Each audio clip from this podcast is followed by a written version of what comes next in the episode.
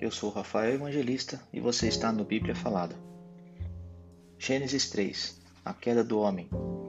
Mas a serpente, mais sagaz que todos os animais selváticos que o Senhor Deus tinha feito, disse à mulher: É assim que Deus disse: Não comereis de toda árvore do jardim.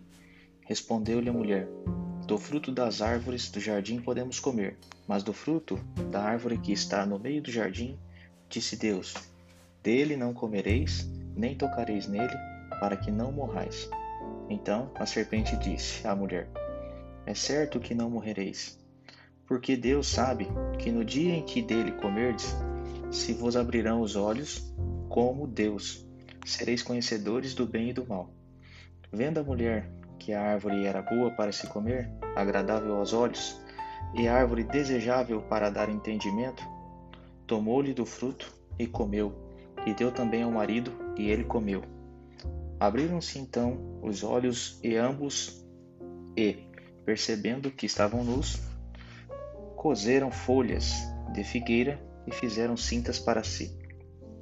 Quando ouviram a voz do Senhor Deus, que andava no jardim pela viração do dia, esconderam-se da presença do Senhor Deus, o homem e sua mulher, por entre as árvores do jardim, e chamou o Senhor Deus ao homem e lhe perguntou: Onde estás? Ele respondeu: Ouvi a tua voz no jardim e, porque estava nu, tive medo e me escondi.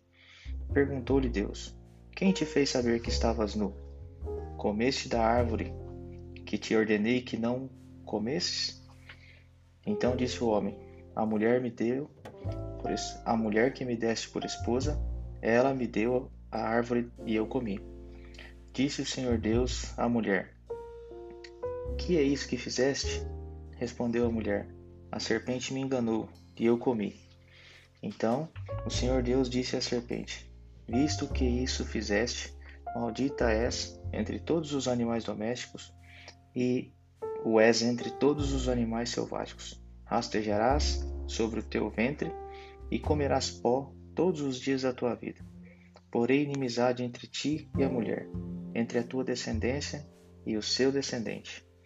Este te ferirá a cabeça, e tu lhe ferirás o calcanhar.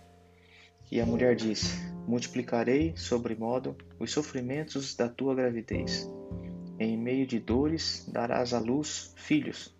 O teu desejo será para o teu marido, e ele te governará. E a Adão disse: Visto que atendestes à voz de tua mulher, e comeste da árvore que eu te ordenara não comesses, maldita é a terra. Por tua causa, em fadigas obterás dela o sustento durante os dias de tua vida.